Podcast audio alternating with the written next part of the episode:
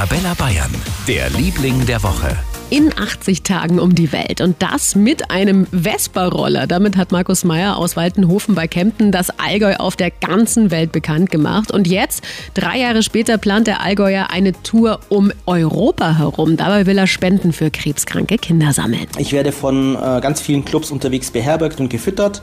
Also ich hoffe auf den Mai, dass ich nicht viele Quarantänemaßnahmen über mich ergehen lassen werde. Ich werde mich natürlich an alle Auflagen halten. Das erschwert die Logistik, aber macht sie nicht unmöglich.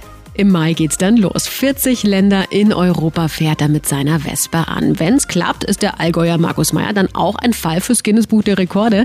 Aber vor allem ist er eines unser Liebling der Woche, weil er mit seiner mutigen Aktion so vielen kranken Kindern hilft. Für ganz Bayern, der Liebling der Woche auf Arabella Bayern.